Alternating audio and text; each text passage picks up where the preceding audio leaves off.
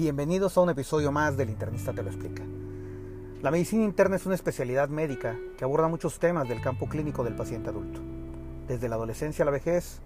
desde el consultorio al hospital. Es la especialidad más completa que existe. Es por eso que vamos a tratar de informarte para que aprendas a prevenir enfermedades, así como obtener datos que te ayuden a que puedas cuidar mejor tu salud y la de tu familia. Vamos a presentarte los temas más frecuentes de la manera más sencilla posible, pero desde la opinión profesional, para que lo puedas escuchar cuando tengas dudas o cuando se lo quieras compartir a un amigo o a la vecina. Yo soy Saúl Barres González, internista, y mi intención es mejorar tu salud. Comenzamos. ¿Sabes qué es la hipertensión arterial sistémica? ¿Sabes cuáles son los factores que la desencadenan y qué acciones puedes implementar para cuidarte mejor? Acompáñanos, vamos a platicar sobre la hipertensión aquí, en el internista te lo explica. Episodio 3. Recientemente se celebró el Día Internacional de la Hipertensión. Eh, pues su importancia deriva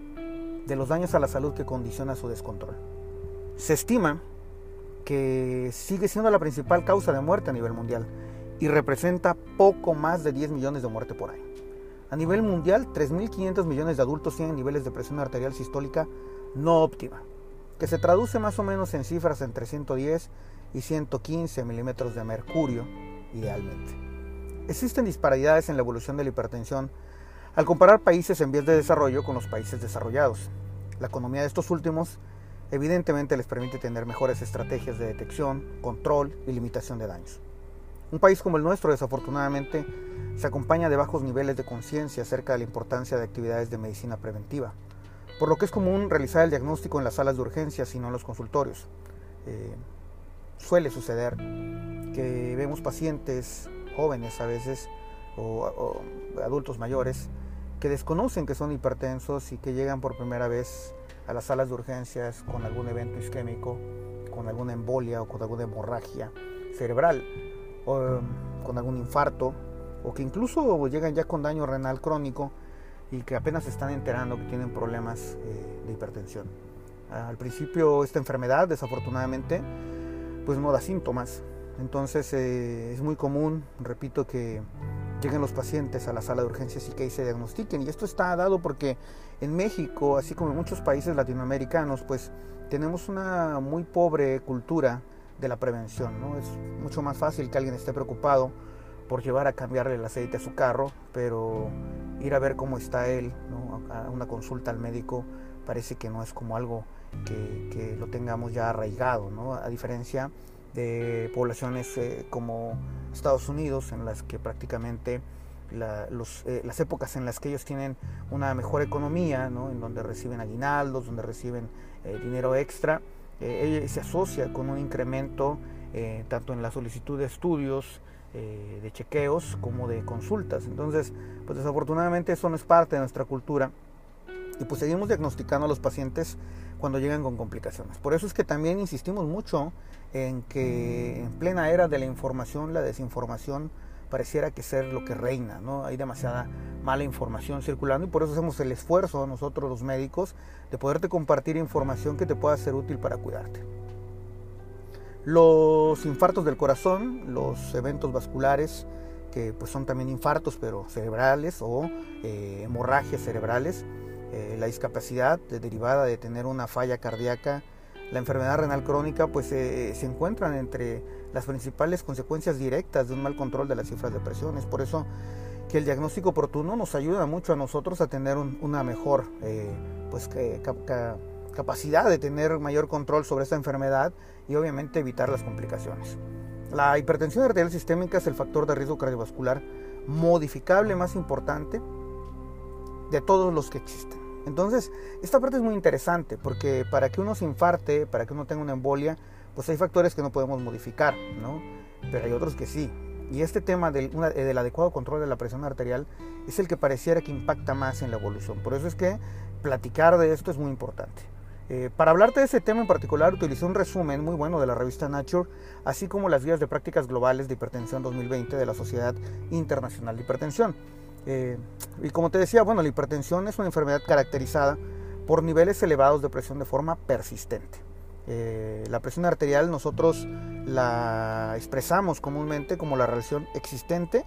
entre la presión arterial sistólica, que viene siendo algo así como la presión de salida del corazón, la fuerza con la que el corazón empuja la sangre a través de las arterias. Y la presión arterial diastólica es justamente lo opuesto, es cuando el corazón se relaja después de haberse contraído, después de haberse apachurrado y, expulsado la sangre. Es el periodo en el cual el corazón se relaja y se vuelve a llenar con sangre que viene proveniente del retorno venoso y que pues de alguna manera es hasta cierto punto, punto un mecanismo pues eh, pasivo. ¿no? De acuerdo con las principales directrices, se consideran cifras diagnósticas de hipertensión cuando tenemos una presión sistólica mayor o igual a 140 milímetros de mercurio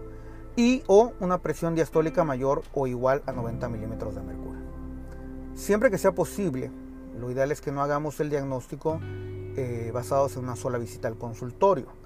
por lo general se requiere que corroboremos por lo menos en las siguientes dos o tres visitas con intervalos entre una a cuatro semanas, eh, dependiendo también del, nivel de presión arterial, para confirmar el diagnóstico de hipertensión. Es decir, lo ideal es que monitoricemos, porque pues también hay otros factores que pueden influir en que la presión eh, salga un poco alta cuando en realidad puede ser que sea parte de lo que nosotros conocemos como respuesta presora normal. Es decir, puede que venías corriendo, eh, tuviste pues un episodio, un altercado previo, que son factores que desafortunadamente o afortunadamente, ya vamos a platicar más adelante, son mecanismos de compensación que están dentro de lo esperado y dentro de lo normal. Entonces por eso debemos de confirmar bien que esta presión que nosotros eh, eh, obtengamos esté pues traducida con un paciente que pues no tiene un factor extra desencadenante, ¿no? Entonces eh, también eh, hay pacientes que tienen algo que se llama hipertensión arterial de bata blanca, ¿no?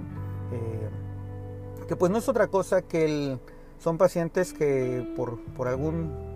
problema previo con los sistemas de salud, pues pueden llegar a tener una reacción exagerada al ver a un médico o a una enfermera y la presión se les dispara aun cuando ellos no sean hipertensos. Entonces, pues desafortunadamente este es un tema que puede eh, desafortunadamente impactar negativamente y pues generar que tengan la presión alta cuando no sean hipertensos. Eh, de ahí que también nosotros insistimos mucho en que eh, pues no hay que generar este miedo al médico, porque es algo muy común en México, el decir si no te portas bien a los niños, te vamos a llevar con el médico, te vamos a llevar con la enfermera. Entonces yo creo que también esta es una práctica que deberíamos de abandonar porque a la larga muchos pacientes se quedan con esa idea, que ir al médico es algo malo. Entonces, eh, pues son cosas que se quedan como una impronta ahí, como algo eh, pues implantado eh, en el, chip y a veces desafortunadamente hace que ir al médico sea una experiencia desagradable y se traduzca, repito, en que las presiones pues no, no, no sean creíbles, ¿no? Entonces, pues bueno, también se puede hacer diagnóstico de hipertensión con una sola cifra cuando ésta sea igual o mayor a 180 sobre 110 milímetros de mercurio.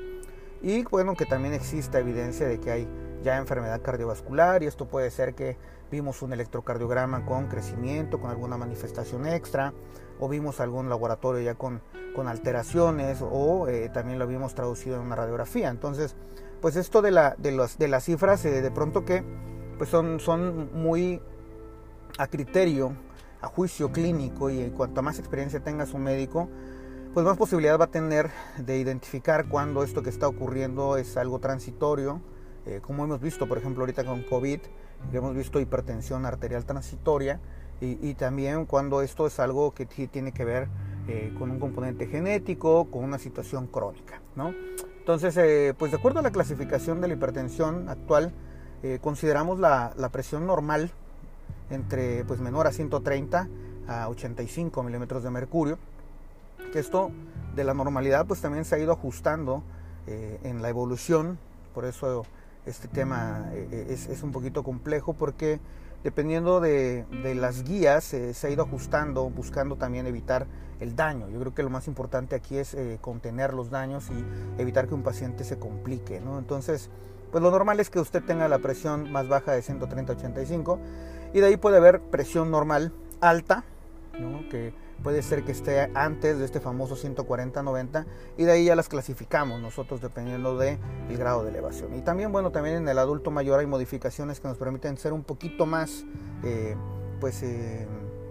¿cómo se podría decir? Un poquito más holgados en cuanto al, al diagnóstico y dar un poquito más de margen, pero esas ya son situaciones muy particulares que se deben de evaluar pues eh, con cada paciente eh, eh, de acuerdo a sus características. Entonces, aquí lo que nosotros pretendemos es dar una, una información pues lo más general posible para que usted se pueda cuidar. Esa es la, esa es la intención. Bueno, también hay recomendaciones para que nosotros podamos tener una adecuada toma de presión y esto es muy importante que tanto los médicos, algunos médicos me escuchan, lo sé, y entonces pues también pues la, idea es también traducirles sobre todo a los médicos que están en formación o los médicos que están en consulta, eh, médicos generales, médicos familiares,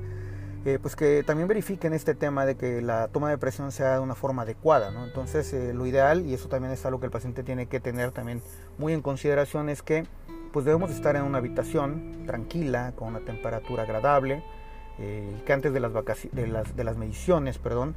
pues evitemos fumar, consumir cafeína, realizar actividad física eh, por lo menos 30 minutos antes de, que nos chequen la presión, que nuestra vejiga esté vacía,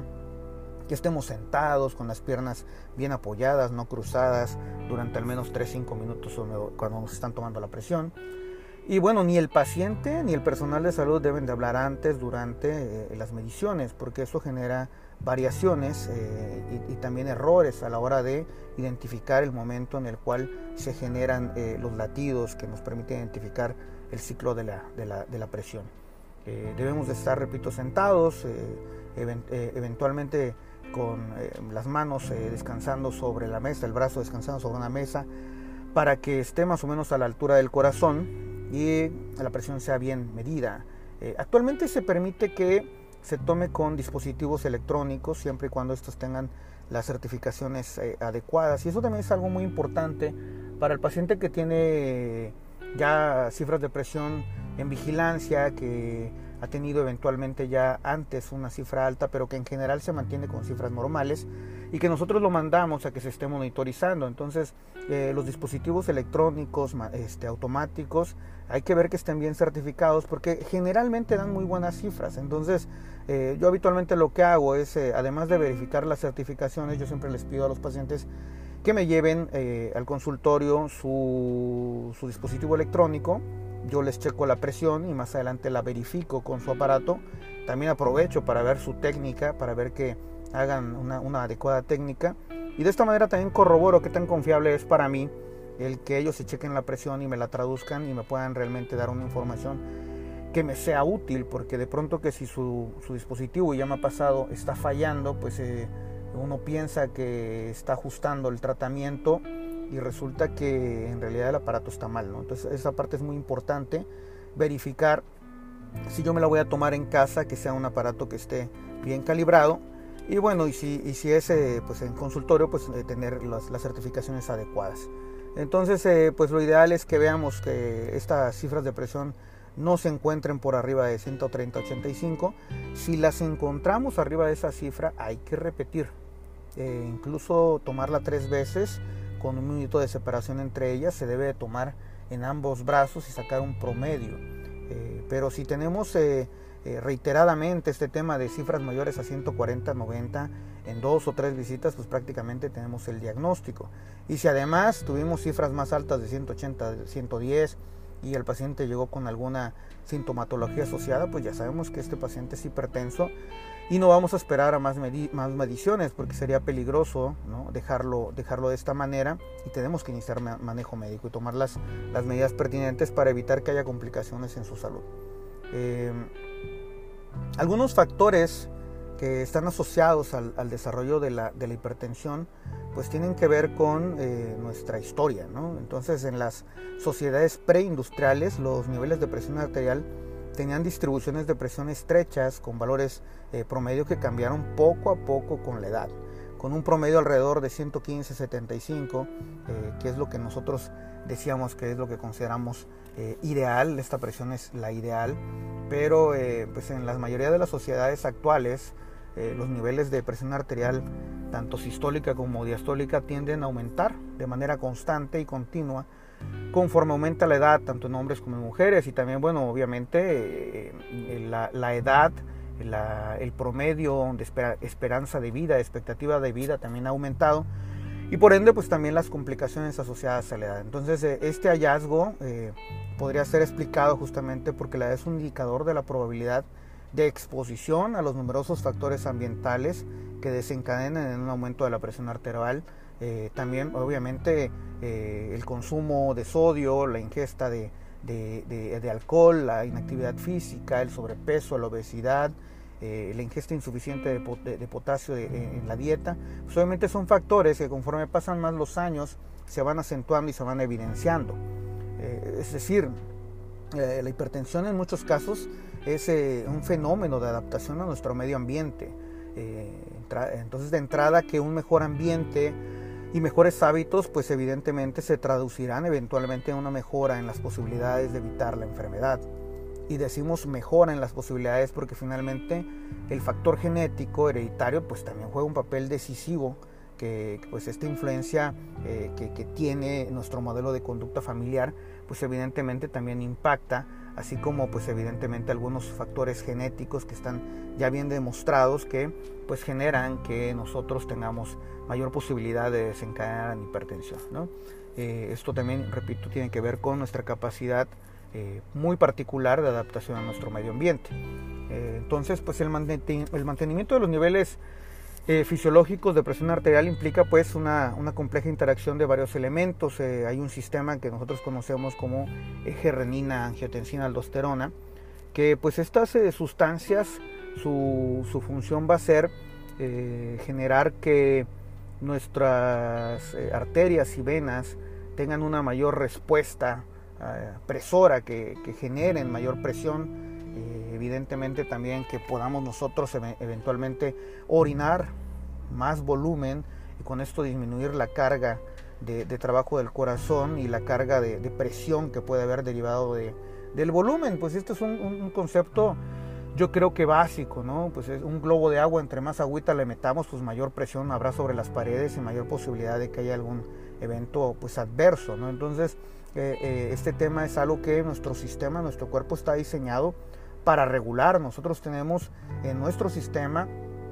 eh, sensores de presión, eh, también tenemos sensores que miden nuestros electrolitos y, de manera muy interesante el, el, riñón pues se interactúa para poder liberar sodio, para poder liberar agua y entonces orinamos un poquito más a veces para poder mejorar este tema. Entonces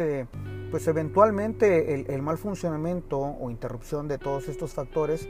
o alguno de sus componentes puede directa o indirectamente conducir a, aumentos de la presión arterial. Entonces con el tiempo generar pues que cambios a nivel del corazón o incluso daño renal. Entonces eh, la hipertensión primaria como tal que pues eh, tiene que ver con múltiples eh, tipos de genes, algunas variantes alélicas, le decimos que tiene que ver con algunos brazos de, los cromosomas, esto ya es un poquito más, más medio científico, pero bueno, la idea es que pues en, en nuestra genética está ya bien demostrado que tenemos un condicionamiento, que ya nacemos, que usted nace con un condicionamiento para desarrollar hipertensión y estos genes están vinculados entre sí prácticamente en todos los casos en los cuales hay antecedentes familiares presentes ¿no? o, que, o que están positivos. Entonces, esta predisposición genética asociada también a, una serie de factores ambientales como la alta ingesta de, sodio, la mala calidad del sueño, eh, incluso actualmente un tema extra que un día vamos a platicar, la apnea del sueño. La apnea del sueño pues son periodos en los cuales los pacientes que son roncadores eh, dejan de respirar, pues esto también genera hipertensión.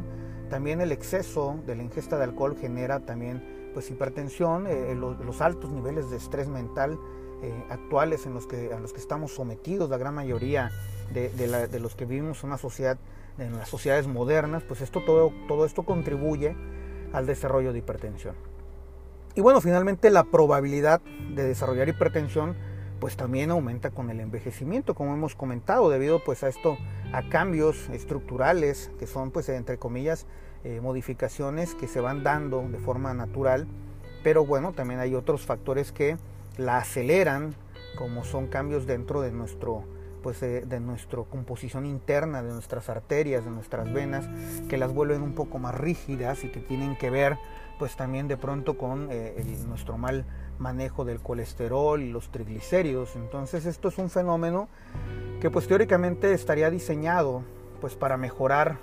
el retorno eh, el retorno sanguíneo y garantizar también un, buen eh, adecuado eh, pues irrigación un buen bombeo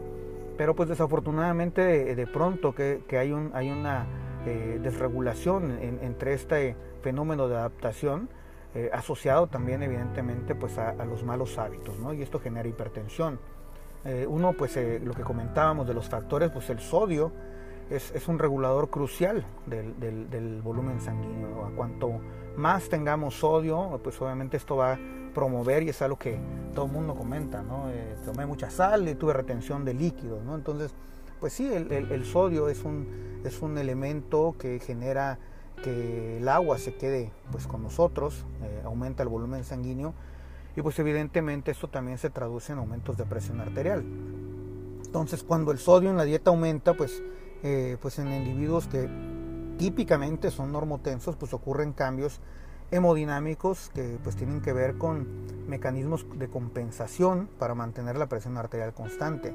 Y estos cambios eh, incluyen que se liberen algunas sustancias como el óxido nítrico, que es un vasodilatador, es decir, hace que la vena, la arteria se vuelva más grande,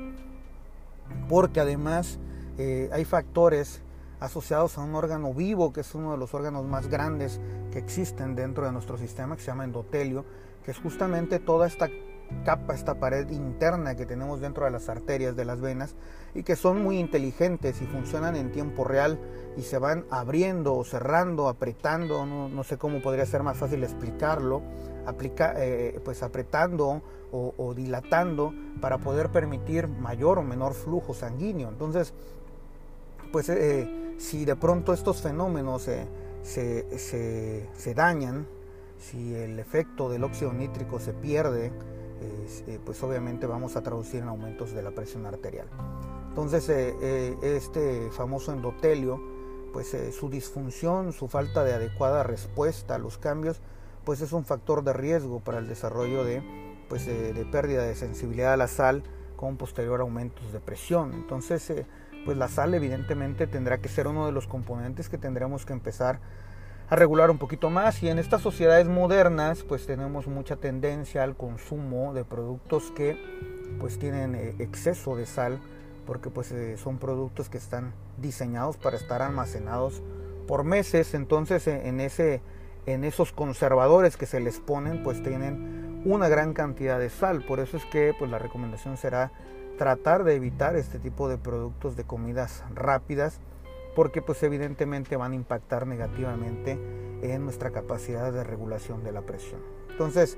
eh, la ingesta crónica alta de sal pues puede, puede resultar en la, disfunción endotelial, es decir, que, este, que esta capacidad que tiene de abrirse y cerrarse las venas a, pues a, pues, ¿qué se podría decir? Como un mecanismo de, de, compensación, pues a voluntad,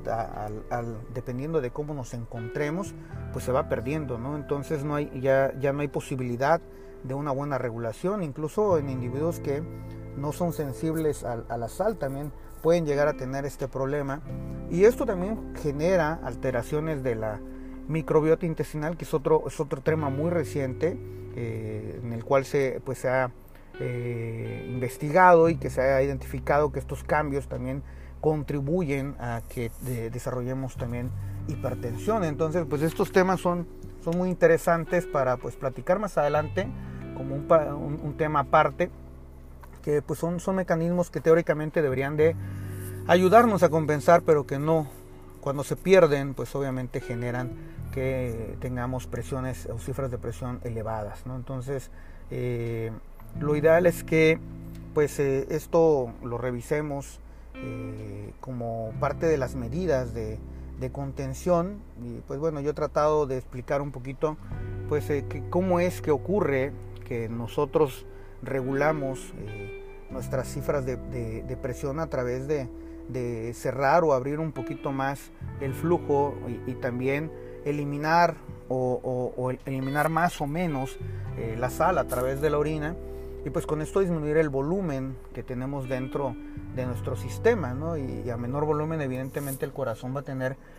pues menos riesgo de fallar, va a tener mayor capacidad de poder manejar eh, estos volúmenes, pues al, final de cuentas, pues el corazón es una bomba, ¿no? Es una bomba que funciona aventando sangre en este caso, distribuyéndola pues hasta el último, al último este, pues recóndito de nuestro cuerpo, ¿no? Entonces eh, eh, esto, esto es muy importante, los flujos son importantes y pues estos son parte de las, de, los, de las cosas que se pueden perder, sobre todo con los hábitos, es decir, eh, si no tenemos una buena dosis de actividad física, pues obviamente también no va a responder bien este sistema de autorregulación y, y empezará a tener problema tarde que temprano. Entonces, pues lo ideal es que cuando usted acuda con el médico,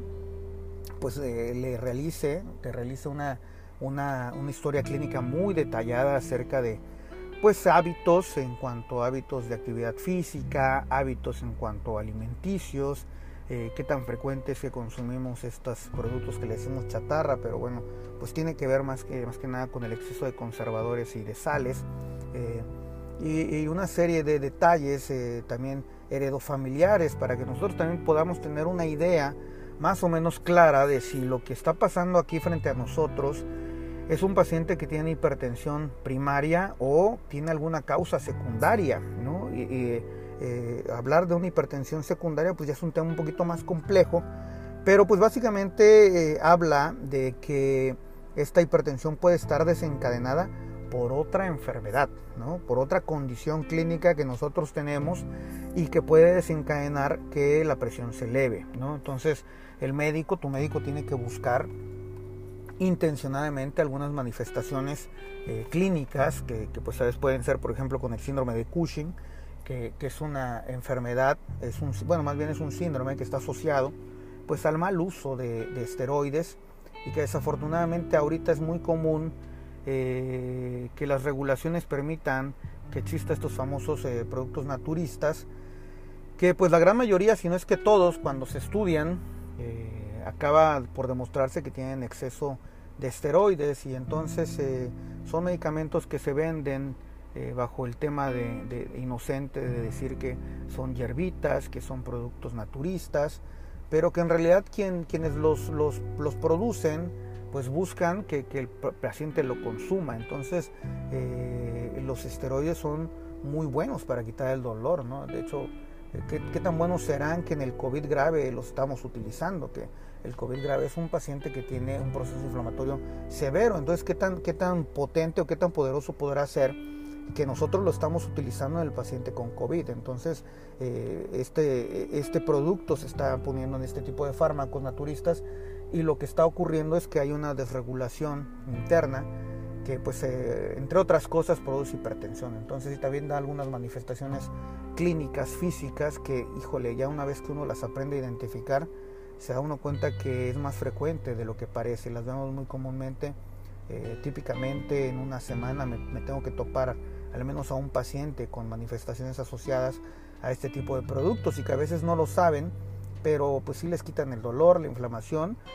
pero les generan otros problemas, entre, entre otros la hipertensión. Entonces hay, otros, hay otras enfermedades, hay algunos tumores que producen exceso de, liberación de sustancias que aumentan la presión, pues también pueden haber algunas condiciones genéticas eh, en las cuales fallan los riñones, eh, lo vemos en los pacientes jóvenes eh, que se manifiestan con hipertensión, por eso el paciente joven se tiene que investigar de una manera distinta cuáles son las causas por las cuales se está presentando manifestaciones de, hipertensión. Tenemos que también buscar algunas otras causas que no son tan comunes, pero que pueden estar ahí presentes, eh, que pueden tener que ver con malformaciones de, la, aorta, que es la principal arteria. Eh, eh, y estos ya son temas un poquito más de, de intención que tiene que hacer el médico, de buscarlos intencionalmente pero sobre todo en pacientes en los cuales eh, sabemos que tienen más posibilidades de presentar este tipo de enfermedades. ¿no?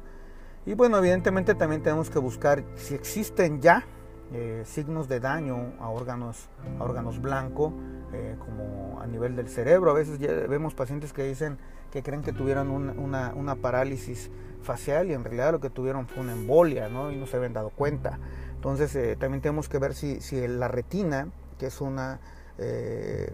pues está dada por su vasculatura por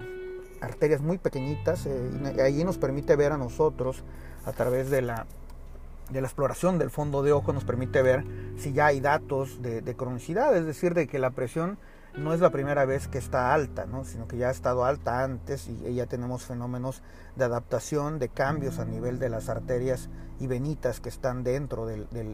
ojo. Eh, pues también tenemos que buscar intencionalmente que no haya algún dato extra eh, pues de arritmias, de que haya algún problema cardiovascular que esté generando directamente la hipertensión. Eh, pues tenemos que ver que no haya eh, alguna otra manifestación a nivel de las arterias, lo que nosotros le decimos soplos, que pues no son otras, eh, no son otra cosa más que manifestaciones de cambios en los flujos de la, de, la, de, la, sangre a través de las arterias y venas. Y bueno, pues obviamente el, problema de la pandemia mundial, que es la obesidad, pues obviamente también la tenemos que buscar intencionalmente porque es uno de los factores que impactan directamente en la hipertensión y que también es uno de los factores modificables. Y bueno, eh, tu médico también te tiene que pedir, eh, una vez que se identifica eh, algún problema de esto, y esto es importante, de pronto que algunos pacientes ya llegan con una serie de estudios al, al consultorio, la verdad es que se agradece, pero a veces llevan cosas que no son muy útiles, que son excesivas y que a veces nada más los confunden, a ellos, pues a los pacientes, a ustedes como pacientes, les generan muchas dudas, mucha ansiedad del que haya aparecido algún, algún hallazgo anormal eh, y a veces no traduce nada. Entonces lo ideal es que eh, esta decisión sea tomada por el médico, ¿no? Que, que, indique, los, sobre todo por el costo, porque eventualmente pueden llegar a requerirse estudios mucho más costosos y si ya se gastó dinero, eh, en hacer estudios innecesarios o que no nos van a aportar mucha información o no va a cambiar ni el diagnóstico o, el tratamiento, pues la verdad es que pues son gastos innecesarios. ¿no? Que bueno, ojalá que todos tengan para poderlo gastar, pero pues yo creo que eh, en esta sociedad eh, en la que vivimos nosotros en los países latinoamericanos, pues creo que es un lujo que no deberíamos de podernos dar. Y bueno, los estudios básicos que se deben de pedir pues son análisis de sangre para ver cómo están los electrolitos séricos que nos permite ver si hay alguna eh, desregulación a este nivel, sodio, potasio, calcio. Ver también cómo está funcionando el riñón, eh, pedir niveles de, creatinina sérica, estimar la tasa de filtrado glomerular y ver si es necesario hacer más estudios en este, en este, en este apartado. Y pues si es posible, pues hacer un perfil de lípidos, que es un otro de los fenómenos que puede o casi siempre está asociado a, la, a, la, a, la, hipertensión, así como eh, la hiperglucemia. Entonces la glucosa en ayunas también es otro de los estudios que tenemos que pedir de primera intención. Y pues eh, a nivel renal, pues el examen general de, orina sigue siendo hoy por hoy uno de los estudios que más información nos pueden dar para poder nosotros tomar decisiones. ¿no? Eh, lo ideal es que también en la primera consulta pudiéramos ver un electrocardiograma de 12 derivaciones que nos permita a nosotros ver si ya hay cambios en el, corazón, si es decir, pues el corazón es un músculo, ¿no? Entonces, está sometido a mucho trabajo, pues así como, como, el, como el chico, la chica que va al gimnasio y que tiene muchos músculos, pues eh, el, corazón también se puede crecer, ¿no? Es un músculo que crece cuando está sometido a mucha presión y nosotros en el electrocardiograma podemos ver estos crecimientos o incluso podemos ver si ya ha tenido infartos anteriores, ¿no? Entonces el electro es una de las herramientas pues diagnósticas más útiles. Yo eh, en lo particular suelo realizar un electrocardiograma eh, en la primera consulta como parte de la, de la evaluación eh, del primer, de, la, primera vez que veo un paciente porque pues nos da mucha información sobre todo de lo que ha pasado antes y nos permite también tomar decisiones acerca de qué tanto puedo yo esperar para iniciar un tratamiento o lo puedo retrasar con otras medidas. ¿no?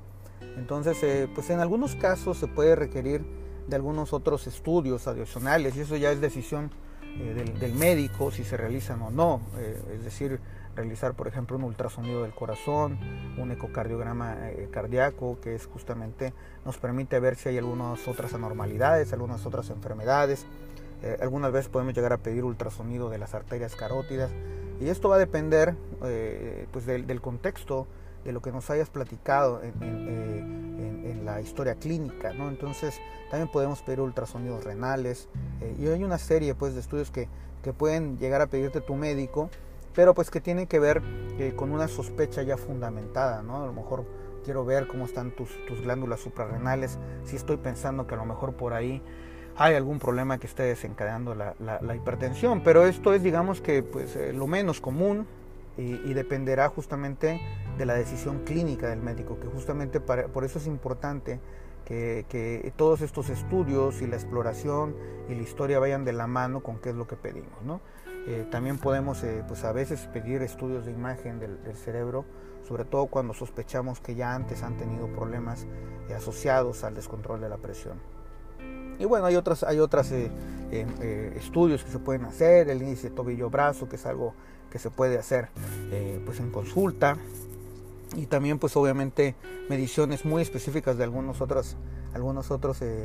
eh, sustancias de nuestro, de nuestro cuerpo, como las pruebas de funcionamiento hepático. Pero esto, repito, es algo que no solemos hacer de primera intención o no, o no deberíamos de requerirlo de primera intención. Eh, pues eh, más del 50% de los pacientes hipertensos tienen más factores de riesgo cardiovascular. Entonces esto no lo podemos nosotros olvidar o pasar por alto, ¿no? Tenemos que tenerlo ahí muy presente. Y hay otros factores adicionales que están casi siempre de la mano, eh, hasta en un 15 o 20% de los pacientes tienen además trastornos de la glucosa, trastornos de los, del colesterol y triglicéridos, hasta un 40% de los pacientes pueden tener también además sobrepeso, obesidad, o pueden tener también alteraciones del ácido úrico. Entonces, eh, eh, de pronto que pues esto también va a depender de lo que nosotros encontremos, lo que nosotros además vamos a solicitar. ¿no? Entonces, si identificamos o tenemos eh, sospecha de que hay alguna otra manifestación asociada a esto, pues tendríamos que buscarla intencionadamente, tendríamos que nosotros estar preguntando qué es lo que está pasando a ese nivel para tomar pues evidentemente decisiones. Entonces eh, la hipertensión desafortunadamente casi nunca viaja sola, ¿no? viaja acompañada del sobrepeso, obesidad, a veces eh, ya la vemos en pacientes diabéticos que tienen manifestaciones asociadas a enfermedad renal crónica. Entonces, pues evidentemente todo esto, todo esto lo tenemos nosotros que tener en consideración a la hora de tomar decisiones sobre la toma de, más estudios, porque, repito, yo creo que una de las cosas es también cuidar de qué manera se va a gastar el dinero, porque eventualmente podemos llegar a requerir de muchos más estudios y resulta pues que ya nos quedamos ¿no? sin recurso y tenemos que esperar para una segunda vuelta. Entonces, pues también por eso es muy importante que la toma de decisiones sea dada pues por el médico, que sea el médico el que decida qué estudios se van a realizar. Entonces, eh, por otro lado,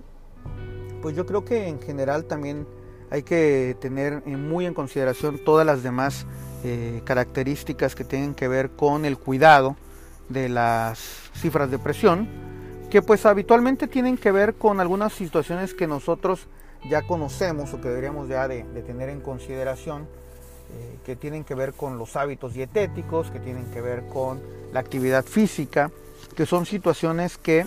pues hay que eh, platicar en una segunda vuelta y pues tener ahí presentes, ¿de acuerdo? Pues una de las recomendaciones más importantes que nosotros hemos identificado pues tiene que ver pues con el cuidado del consumo de la sal, eh, tiene que ver también con la actividad física, eh, que por lo menos debería de ser de 30 minutos, eh, al menos 5 días de la semana. Y esta actividad física pues también es importante que nos genere que nos cueste trabajo para hablar,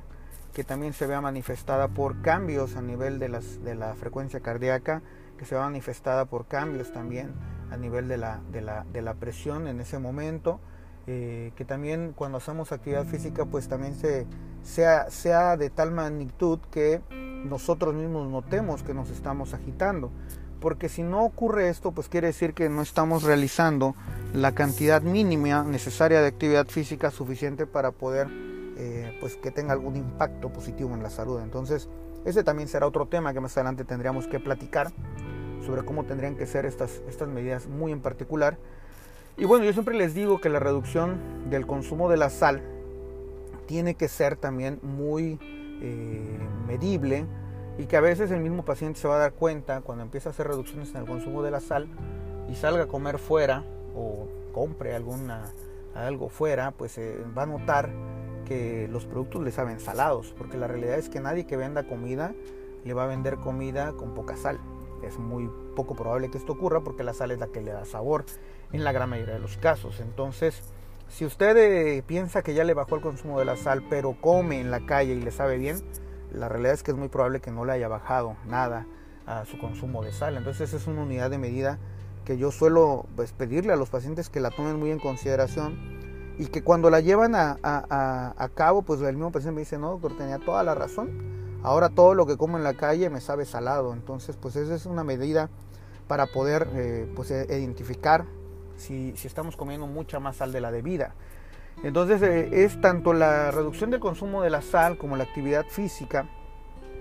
son de las actividades principales que nosotros le mandamos al paciente y de hecho son de las cosas que más impactan en la reducción de las, de las cifras de presión. Entonces, eh, si a esto le sumamos una dieta de reducción de peso, pues también la, reducción de un 10% del, peso corporal total casi siempre se traduce en reducciones de un 20, 30 de, milímetros de mercurio en la presión, entonces pues no es, no es nada despreciable.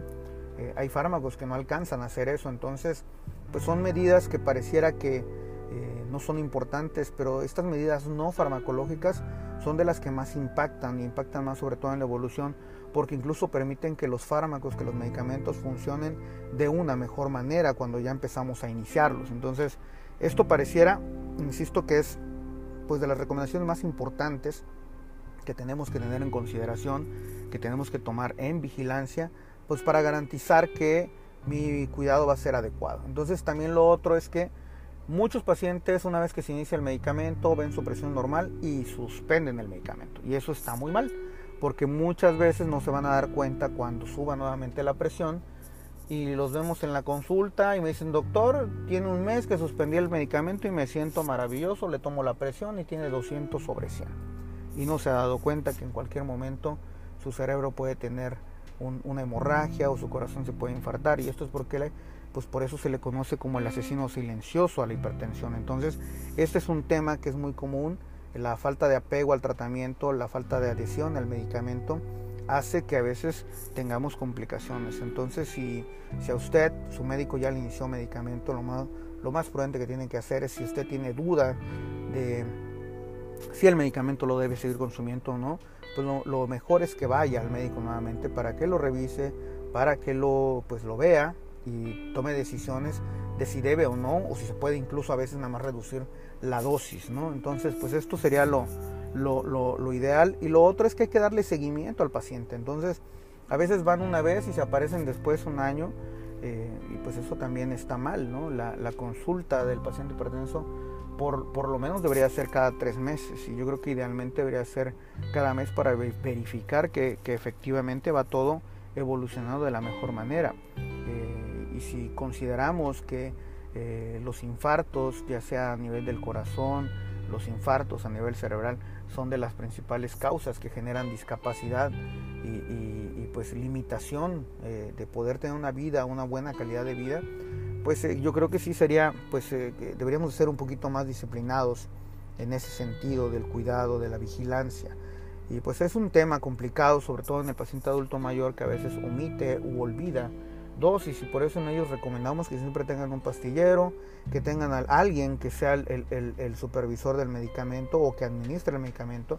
para que podamos estar seguros de que sí se está llevando a cabo bien este tratamiento. Entonces, pues son muchos factores que pueden modificar el resultado y por eso es importante que la revisión sea pues, pues de manera este, rutinaria, que sea parte de nuestra vida una vez que hemos sido diagnosticados con esta enfermedad. Y bueno, pues eh, este es eh, un intento mío por resumir lo más importante en cuanto a los cuidados, la, vigilancia y lo que yo considero que, es importante. Por supuesto que si yo soy familiar en, primera línea de alguien que es hipertenso, pues tengo que tener más vigilancia en ese sentido. porque pues a veces eh, asociamos muy bien el decir, eh, ah, yo tengo canas porque mi mamá las tenía,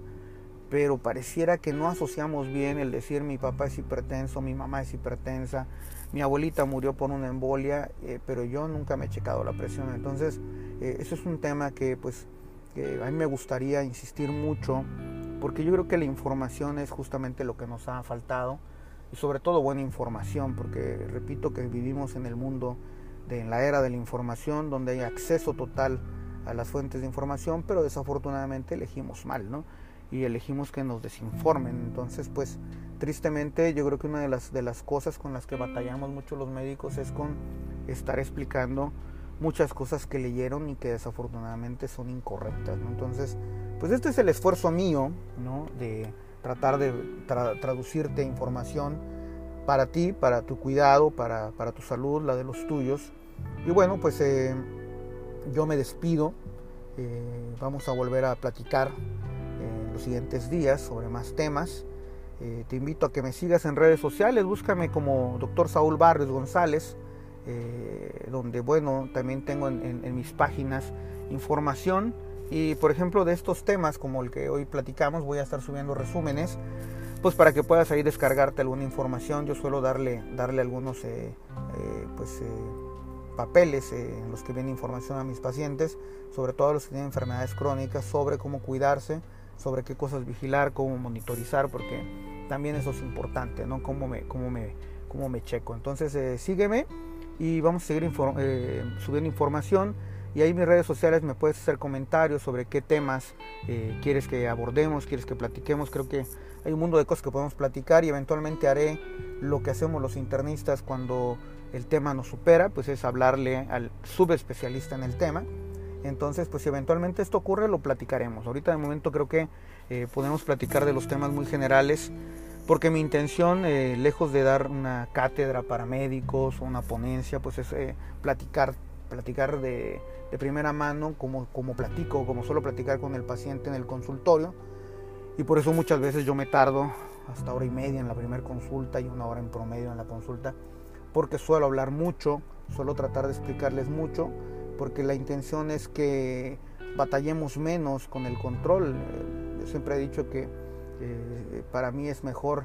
eh, tener que decir que al paciente cada que lo veo lo veo porque está sano, a decir que lo veo porque viene con algún descontrol. Pues eso habla muy mal de, de, lo que estamos haciendo, de lo que yo le estoy enseñando traduciendo al paciente, de cómo cuidarse y de lo que yo estoy haciendo también como médico. Entonces por eso esta parte de ahora grabar los podcasts es porque también es información que yo se la estoy compartiendo a mis, a mis pacientes porque me es más sencillo, porque a veces estas eh, son pláticas que yo se las doy en el consultorio, entonces lo que estoy intentando ahora es grabarlas eh, para ahorrar un poquito también de tiempo y más que el tiempo para que puedan también tener opción a volverlo a, retomar, a volverlo a revisar, a echarle una oírita, a qué cosas hay que cuidar, cómo vigilarme y sobre todo si por ahí tengo algún familiar que anda con la duda de qué, debería de hacer si tienen familiares hipertensos, pues echarle un ojito a la información, repito, porque pues hay que cuidarse, ¿no? Esa es la intención, evitar la discapacidad asociada a las cifras de presión alta, ya sea funcional porque mi cerebro tuvo problemas o porque mi riñón me falló, me colapsó asociado a la hipertensión. Entonces, eh, esa es la intención, este es mi esfuerzo y pues eh, que tengas un excelente día y nos estamos saludando. Hasta luego. Música